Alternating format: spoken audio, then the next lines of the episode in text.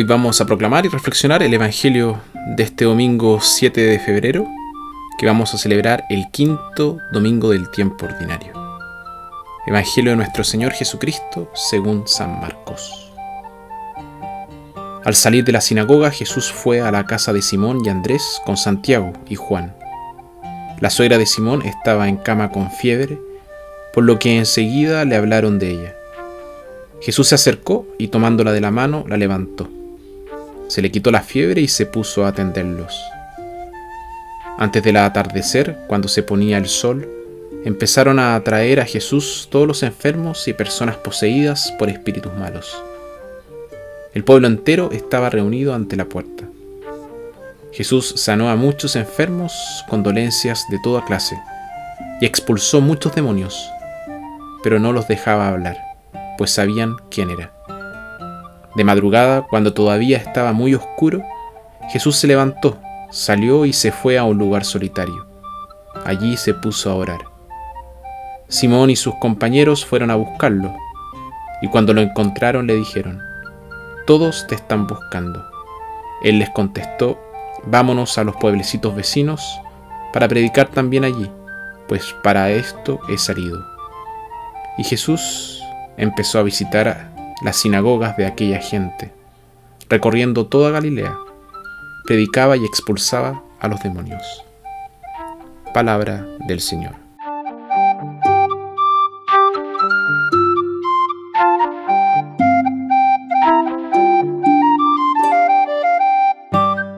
Una vez un hombre montaba un caballo a pleno galope y mientras el caballo y el jinete pasaban muy rápido, un viejo granjero que estaba junto a una puerta les gritó ¿A dónde vas?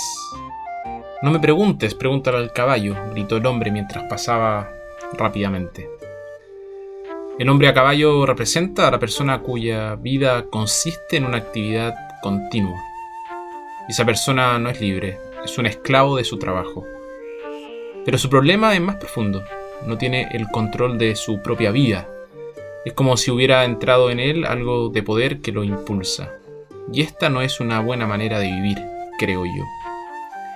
Las personas pueden estar tan atrapadas en el trabajo que no tienen un minuto para ellas mismas. La actividad puede convertirse en una enfermedad. Y esta es una situación muy peligrosa. Las personas pueden sufrir agotamiento o quizás colapso. Las personas generosas corren más riesgo que las egoístas. Necesitamos cuidarnos a nosotros mismos.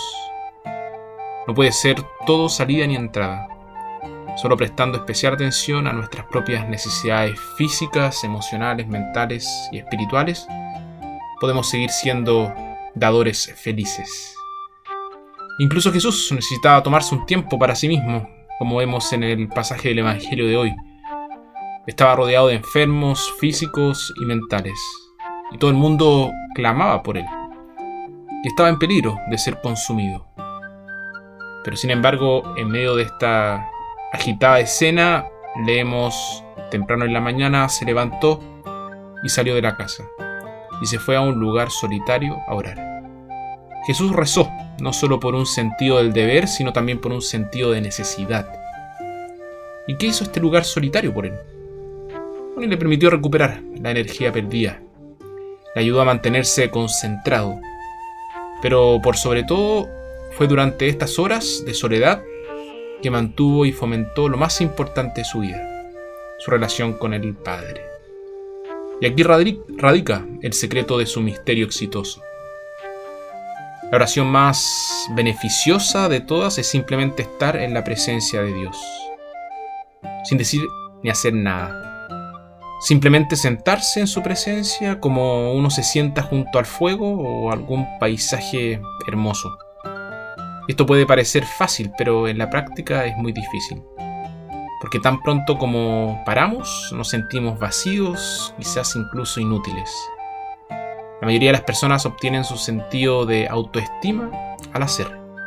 Su valor como personas depende de su utilidad no saben cómo hacer frente a la ociosidad y a la tranquilidad. Y el resultado es que sus vidas pueden ser superficiales y frívolas.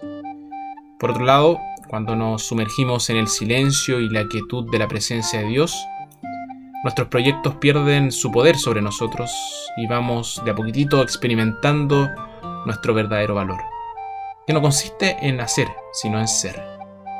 La forma más importante de amar a Dios es simplemente estar en su presencia, simplemente cuidando a Dios mismo.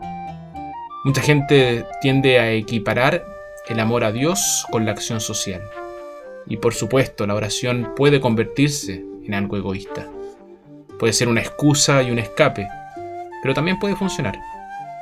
El trabajo puede ser un escape de la oración, de la búsqueda de Dios.